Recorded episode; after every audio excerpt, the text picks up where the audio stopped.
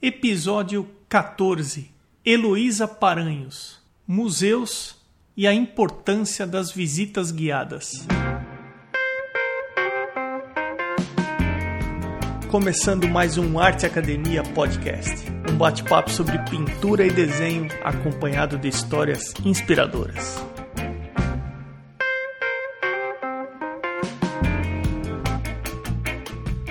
Tudo bem por aí? Tem algumas maneiras bem simples de você interagir e dar uma força para o podcast. Uma delas é deixando um review onde quer que você esteja ouvindo. O review ajuda o podcast a ser ranqueado e com isso ser encontrado quando se pesquisa por podcasts de arte.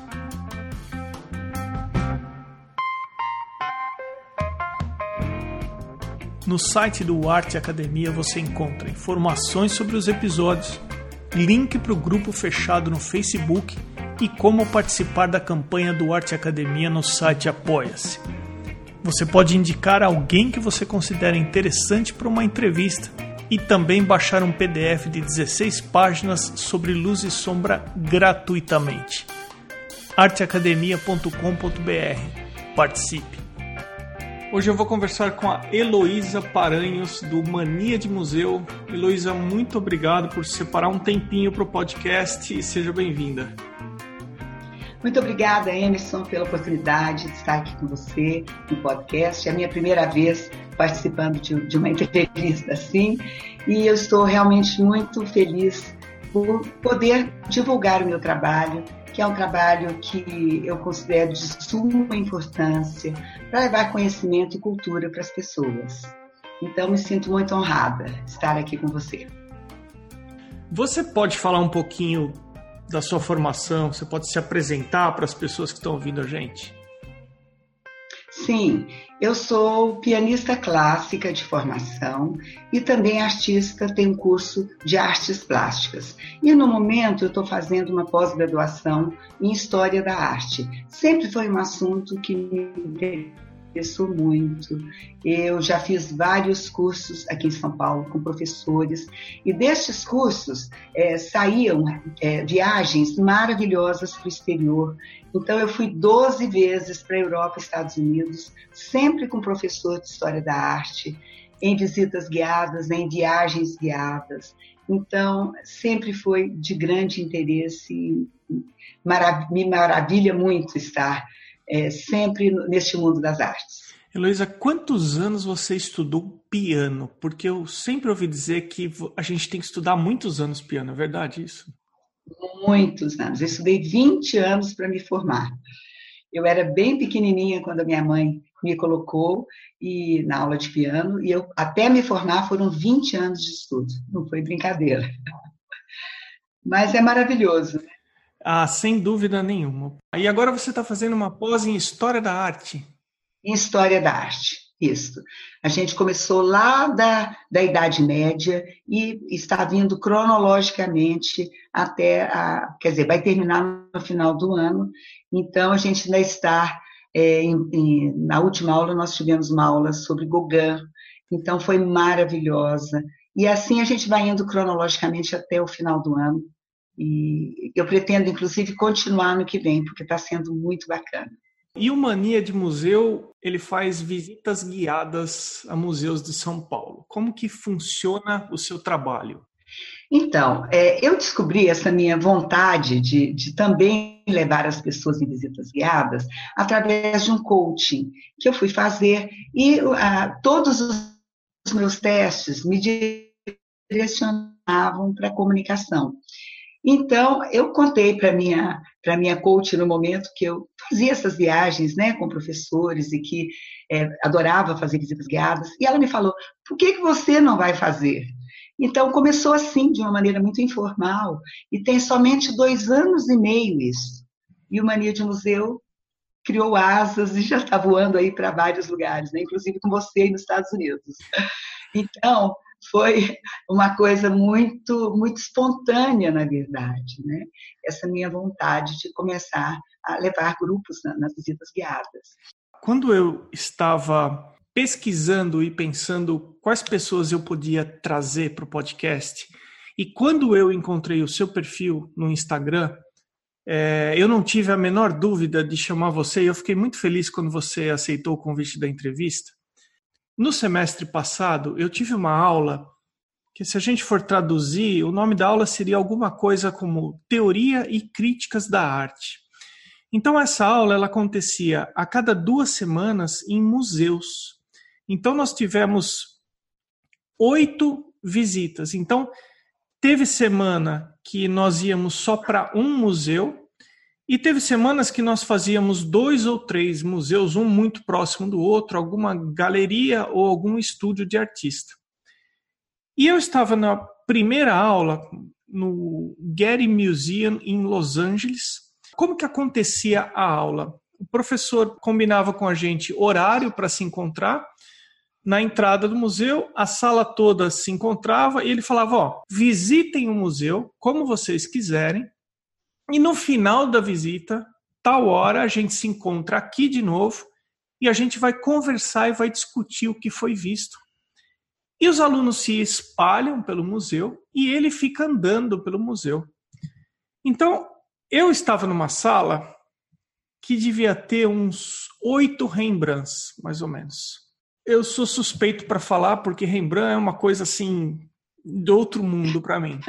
Então eu estava vendo é. aquelas obras do Rembrandt e lendo a descrição ao lado do título da obra e algumas informações o ano que foi pintado. E eu cheguei em uma tela, não tinha um nome de quem tinha pintado a tela, mas todas as telas que estavam naquela sala eram do Rembrandt. E não tinha o um nome de quem tinha pintado a tela e tinha alguma descrição e em algum momento no título dizia-se workshop, algumas outras palavras e o nome do Rembrandt. E aquilo eu fiquei e falei, puxa vida, por que, o que, que essa tela está fazendo aqui? Coincidentemente, meu professor estava passando. Então eu chamei o professor falei, professor, você pode me ajudar aqui? Eu, eu não estou entendendo por que, que essa tela não tem o nome de quem pintou e tem aqui escrito workshop. E aí ele respondeu para mim assim: olha, é que essa tela aqui teve uma fase que o Rembrandt ele recebia aprendizes na, no estúdio dele e ele fazia o que hoje nós chamamos de workshop. Essa tela foi pintada por um aluno dele, mas os historiadores e os especialistas identificaram algumas pinceladas do Rembrandt na tela. Ah, que interessante. Então é por isso que essa tela está aqui. Essa uhum. informação dele fez toda a diferença para minha visita no museu. Porque ah, assim, a partir daquela informação dele, na minha inocência, eu falei, deixa eu tentar identificar alguma pincelada diferente aqui na tela, né? Porque eu não consegui identificar, evidentemente, nenhuma pincelada do Rembrandt na tela, mas eu fiquei imaginando o quão fascinante é uma situação dessa, deles identificarem algumas pinceladas dele.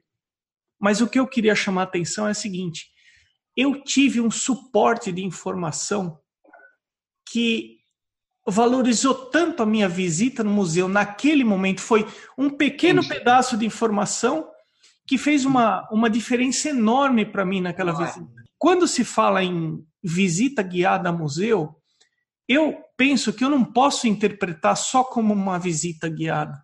Entrega-se uhum. tanta informação e enriquece-se tanto uma Sim. visita no museu. Sim. É, a gente pode dizer que assim é muito mais do que só uma visita ao museu. Uma visita guiada, com certeza. Como que você define o seu trabalho, Heloísa? Olha, então, eu defino de suma importância para aqueles que têm essa, essa visão, como você está me dizendo, né? que tem esse interesse em conhecer profundamente a vida do artista. E a vida pessoal do artista está sempre relacionada com aquele momento em que ele fez a obra, sempre.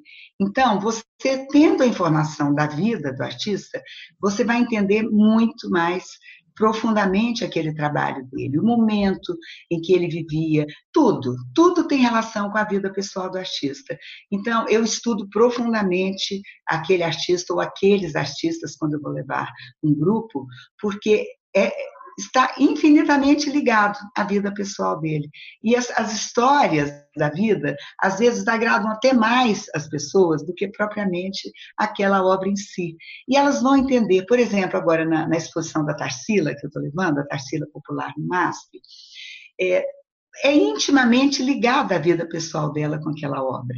Então, eu falo com as pessoas: não olhem a obra por enquanto, eu vou contar um pouco a história da vida pessoal, do que ela vivia naquele momento, e depois o que ela sentiu quando ela pintou, ela fez esse trabalho. Então, faz completamente toda a diferença. Você tem toda a razão quando você diz que é muito mais do que uma simples visita guiada. É, é uma informação que as pessoas vão levar para a vida toda.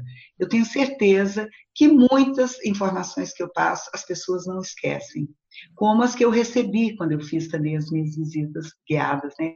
Os meus cursos com o professor Gilson Pedro, aqui em São Paulo.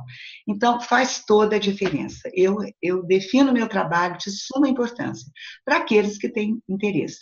Porque tem uns que têm vontade de ir no museu, vão lá, hoje em dia fazem a selfie, estive aqui, está uma exposição, por exemplo, da Tarsila, super badalada. Então, dá ibope para aquela pessoa ter ido lá no MASP. Mas, assim, completamente raso, né? completamente sem profundidade nenhuma. E o meu trabalho é levar essa profundidade, mas para as pessoas que querem ter essa profundidade, né? querem conhecer. Eu vejo assim como um. Sabe um filme quando você não entende completamente a língua que está sendo falada e tem uma legenda que te clareia tudo e que você consegue entender? A gente pode fazer uma analogia mais ou menos por aí. Sim, pode. Com certeza. Visitar museu é uma atividade cansativa uhum. também. É, é muito sim, prazerosa, sim. mas é, é cansativa sim. também, né? Agora, se você vai fazer uma atividade que fisicamente é cansativa, se você puder fazer com que essa uh, atividade seja mais uh, prazerosa, isso, exatamente. O mais prazerosa possível, com mais conteúdo é. Muito melhor. E eu acho que o tempo máximo de uma visita ao museu são duas horas. Não pode passar disso, hum. sabe? Porque tem inclusive estudos que a, a, nossa percepção e a nossa, a, no, a nossa condição de, de, captar informações tem um limite máximo de duas horas. Passou disso, a gente já não consegue. Então, é interessante eu monto os meus programas com, no máximo, duas horas, para não dar essa exaustão nas pessoas. E como que você monta um programa? Se eu fizer um contato com você e falar assim, Luísa, eu gostaria de participar de uma visita ao museu guiada por você, como funciona?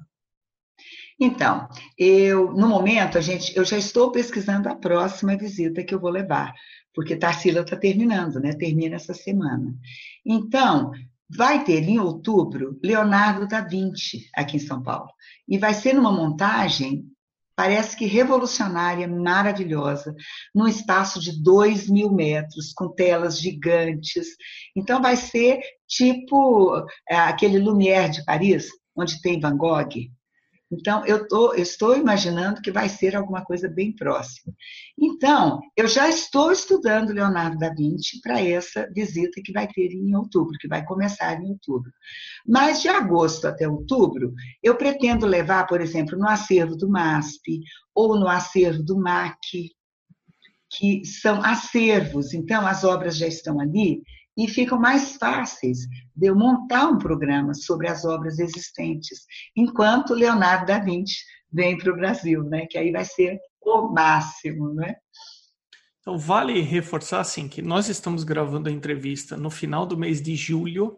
A sua entrevista ela deve ir para o ar no final de setembro, começo de outubro. Ai, que maravilha! Então, vai ser no momento em que essa exposição vai estar sendo montada? Vai estar sendo montada, exatamente. Como funciona? Eu entro em contato com você. Aí eu, eu posto tudo nas minhas páginas no Instagram e no Facebook, e eu tenho contato de todos que já foram comigo.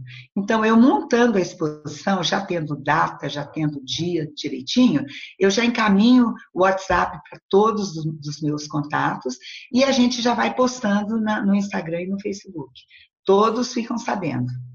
Tem número mínimo de pessoas, número máximo? Tem, tem número máximo de 20 pessoas cada grupo. Eu não levo mais, porque a qualidade da visita não é legal. De 15 a 20 é o meu número máximo. Número mínimo de 6, né? Mas uma, uma, uma visita, por exemplo, como a da Tarsila, eu, eu estou com o meu número máximo sempre.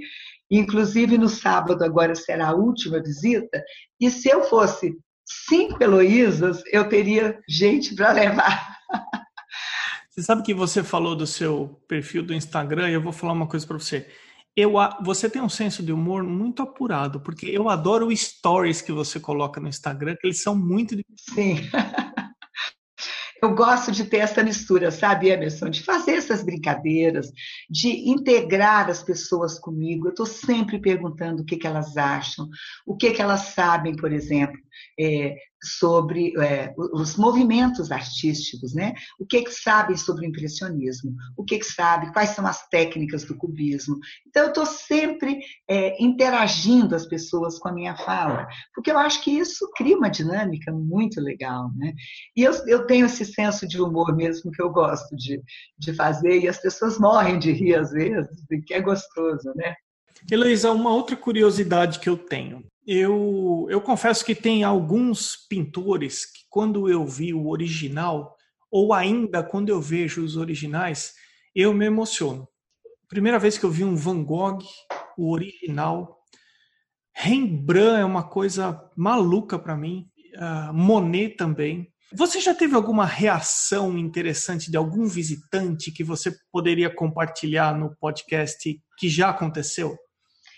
Sim, várias vezes. Inclusive agora na Tarsila, quando eu conto a história da vida pessoal, porque ela teve uma vida pessoal muito difícil, muito sofrida.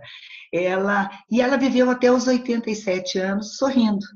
Quando, na última entrevista que, que fizeram com ela, quando ela tinha 86 anos, um, um repórter do MIS aqui de São Paulo perguntou para ela: é, Dona Tarsila, o que a senhora acha da vida? Aí ela falou: sou fã da vida e quero ir com ela até os 100 anos. Então, depois que, que, as pessoas sabem o quanto a vida dela foi dura, foi difícil, uma pessoa que teve muito dinheiro, um, um avô milionário, um pai riquíssimo, viveu até 32 anos com muito dinheiro e de repente eles perderam tudo. Ela se viu na miséria, ou quase que na miséria, e ainda ter uma fala assim: não é? Ela perdeu filha, ela perdeu a neta querida.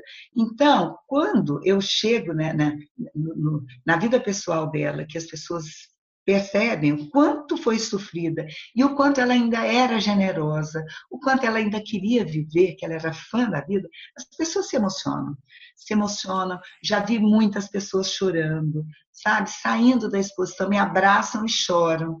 Então, é muito tocante, sabe? É muito emocionante.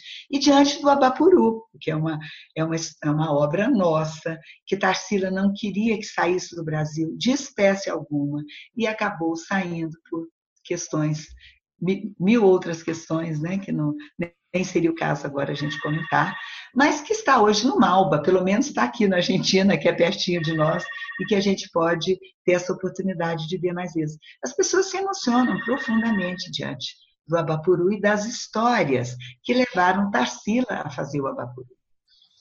Então, já vi várias exposições, as pessoas se emocionando. E vendo arte com tanta frequência como você vê estudando história da arte agora, que você me contou que você está fazendo uma pós-graduação, existe um estilo que você se identifica mais, que você procura não se informar, mas digo de apreciar? Tem coisa que te cativa mais? Sim, com certeza sabe? No momento, como eu estou muito, vamos dizer, é, é, embrenhada na vida de Tarsila e dos modernistas, né, dos nossos modernistas brasileiros, eu estou muito identificada, sabe, com a obra de Tarsila, com a obra de, de Cavalcante, que participou ativamente da nossa Semana de Arte Moderna, né? É, e dos nossos modernistas, dos nossos artistas que retratam a, a, a, a nossa brasilidade, sabe? Tarsila, mesmo morando na Europa muitos anos da vida dela, ela tem sempre um detalhe do Brasil nos trabalhos dela. Sempre, sempre as nossas cores, o nosso povo, muitas vezes tão sofridos, né? Como, por exemplo, é, Portinari, naquela série dele dos retirantes. Então, é uma coisa que me toca profundamente quando vejo. O MASP tem uma coleção lindíssima do, do, do, do Portinari e me toca muito quando eu vejo. Agora, eu amo de paixão os impressionistas, sabe? As histórias dos impressionistas, dos pós-impressionistas como Van Gogh e dos expressionistas alemães também, porque eles foram os primeiros, isso comecinho do século, né? É, foram apresentar uma obra tão diferente e vinda do coração, né? Da expressão, saindo de dentro um sentimento. Então é muito bacana me aprofundar nisso aí. Eu estou sempre a fim de aprender coisas novas. Ouvindo você, o número de vezes que você já esteve na Europa, fazendo visitas no Brasil, qual que é o museu que você ainda não conheceu, que você vai falar para mim, Emerson, eu preciso ir para esse museu um dia na minha vida ainda. Tem um museu ou não? Tem, tem vários ainda. Mas, assim, é, eu, como eu disse para você, eu fui 12 vezes para a Europa com professores de São Pedro e fui no Museu Van Gogh em Amsterdã. Mas, assim, há muitos anos atrás, não com a visão que hoje eu estou tendo, né, com esse aprofundamento que eu fiz comigo mesma. Então, hoje, eu tenho certeza que se eu for no Museu é, Van Gogh em Amsterdã uma vez mais, eu vou me emocionar, eu vou pirar lá dentro, não vou querer sair tão cedo, né? Então, eu gostaria de voltar nesse museu. Agora, na minha lista de desejos está o Hagia Sofia, em Istambul. Eu tenho muita vontade de conhecer a Basílica e o Museu Hagia Sofia, porque a, a arte né, é, turca, arte islâmica, é, é incrível, é maravilhosa. E eu conheço ainda relativamente pouco. Gostaria muito de ir. Está na minha lista de desejos. Uma vez uma pessoa me falou que visitando o museu do Van Gogh, ela identificou que o Van Gogh no final da vida dele teve um caso de demência ou um caso de deterioração da memória, alguma coisa assim. Você tem alguma informação sobre isso? Da memória propriamente dita, eu não, não, não sei. Eu sei que de demência, sim.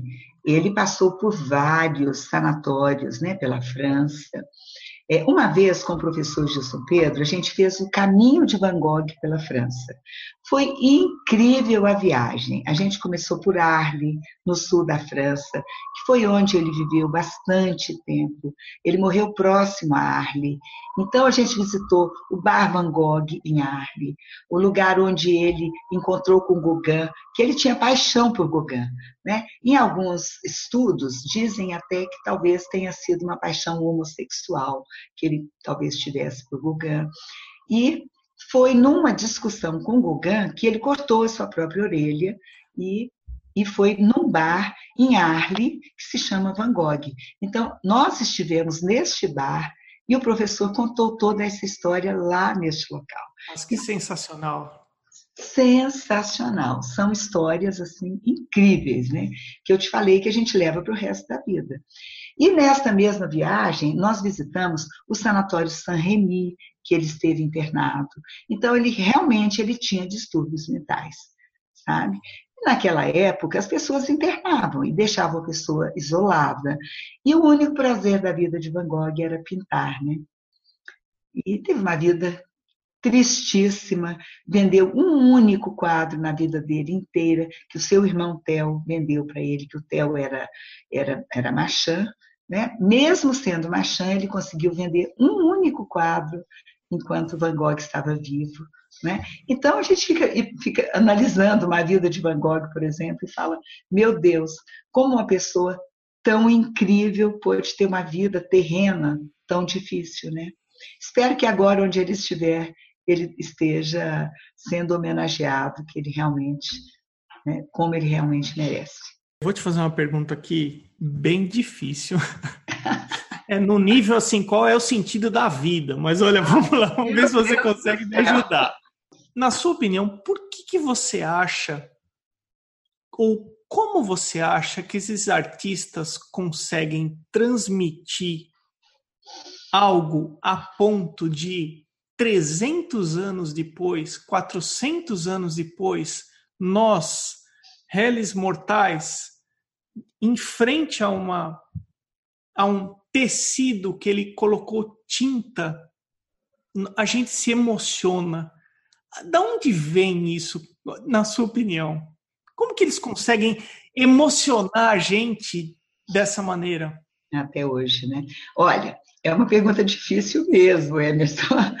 Na, na minha opinião, o artista, ele se diferencia dos outros artistas né, e se transforma em o artista quando ele vai, a, ele vai além das outras pessoas, ele tem a coragem de se expor, de fazer algo novo, de colocar a sua marca é, pessoal e intransferível no seu trabalho. Sabe? O artista tem que criar uma marca que você bata o olho e você fala, é um Van Gogh. Você bate o olho e você fala, é um Rembrandt. Né? Então, esta, para mim, tem que ser o grande diferencial de um artista, quando ele vai além do seu tempo, além dos outros trabalhos, e a coragem. A coragem, por exemplo, Tarsila, ela fez uma exposição em São Paulo em 1929 e muitas pessoas criticaram, muitas pessoas. Inclusive, deixaram escrito num livro de assinaturas dizendo: saí da tua exposição com a clara certeza que eu estava saindo do manicômio. Nossa! Então, foi uma dor para ela. Né? Ela queria tanto expor no país dela. Ela estava pleiteando essa exposição de 1929 há muitos anos. E ouvir um comentário desse. Mas ela tinha muita personalidade e ela falou: não arredo um pé do meu trabalho. É o que eu estou sentindo no momento e é o que eu vou continuar fazendo. E continuou. Então, eu acho que essa coragem é que faz um artista se diferenciar de outros. Na minha opinião, é isso. É, eu acho que é um, um ponto de vista super interessante, porque por muitas vezes, até voltando um pouquinho na história do Van Gogh, não existe capacidade naquele momento da sociedade, às vezes até para entender o que o artista está falando. Sim, completamente. Em 1929, quando Tarsila fez a exposição dela aqui, o brasileiro não tinha a mínima condição mesmo. Até hoje, quando eu levo, quando eu mostro os meus grupos a fase antropofágica dela, que vai de 1928 a 1930, as pessoas falam como que Tarsila fez um trabalho tão diferente nessa época. E quando eu explico, elas falam: puxa, se não é você me explicando, eu não iria entender nunca. Então, é isso aí, as pessoas vão nessa exposição, imagina, em 1929, foram numa exposição de Tarsila e não entenderam nada, acharam que era louca. Então, é esse o grande diferencial do artista. É ir além e se posicionar. Eu continuo aqui. Qual que é o público que, que procura esse tipo de serviço? A faixa etária é mais mulher, são mais homens, é criança, adolescente? Olha, quando eu comecei, era, era a terceira idade. Totalmente terceira idade. Depois, à medida que as pessoas. O boca a boca é sempre a melhor propaganda, não é? E é claro que as minhas páginas também, principalmente com o Instagram. Meu público jovem cresceu muito depois do Instagram. E agora na Tarsila, como, como tem Tarsila nas escolas, as crianças, as mães têm levado e têm sido maravilhosas as nossas visitas. Ontem mesmo eu acompanhei um grupo que tinha, é, as mães levaram as, as crianças e eu fiquei assim impressionada sabe? Com a capacidade delas entenderem rápido e delas se conectarem ali com a obra imediatamente, quase. Então, isso é, é uma coisa muito legal, não é? Que eu estou vendo que eu estou atingindo todos os, todas as etapas, todas as idades aí, que para mim isso é maravilhoso. Já começou a pensar a criar algum clone da Heloísa para a Heloísa estar em dois lugares ao mesmo tempo, para ter dois grupos ao mesmo tempo ou não? Olha, ainda não. Pois é, Emerson, esse está sendo um grande problema. Porque tem algumas pessoas que, que nem se oferecer para trabalhar comigo. Aí eu fico pensando, meu Deus, eu não sei se eu estou sendo um pouco egoísta, mas eu acho tão difícil, sabe? É, administrar isso aí, porque eu tenho meu jeito de ser e as pessoas gostam desse meu jeito de ser. Então, no momento é Heloísa e ponto. Depois a gente vê como é que vai ficar. Heloísa, então vamos aproveitar o momento para fazer o seguinte: essa sua entrevista provavelmente vai ao ar final de setembro, começo de outubro, que é quando vai estar acontecendo qual exposição que você comentou? Leonardo da Vinci. Maravilhoso. Como que as pessoas fazem contato com você? Como que as pessoas te acham? No Instagram, principalmente. Instagram e Facebook. São os dois contatos mais fáceis de me achar. Tá. Qual que é o contato?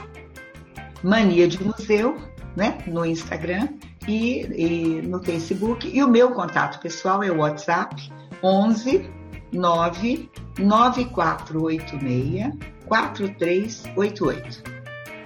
Uma outra maneira simples das pessoas encontrarem é ir até o perfil do podcast no Instagram, porque eu só sigo quem participa de entrevista ou se a gente comenta sobre algum uh, artista, eu coloco o perfil. Então, até para facilitar, a pessoa vai até o perfil do podcast e lá dá uma olhadinha em quem o podcast está seguindo, vai chegar até o Mania de Museu. Ah, olha, maravilha. Muito bom.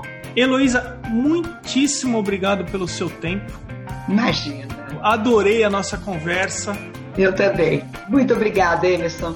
Um dia, quando eu for nos Estados Unidos, eu vou te procurar para a gente se conhecer pessoalmente. Vai ser um imenso prazer. E você vindo aqui também, você vindo aqui para o Brasil também. Me procure que a gente toma um café. Essa foi a Heloísa Paranhos do Mania de Museu. Eu sou o Emerson Ferrandini, obrigado pela companhia e até o próximo episódio do Arte Academia Podcast.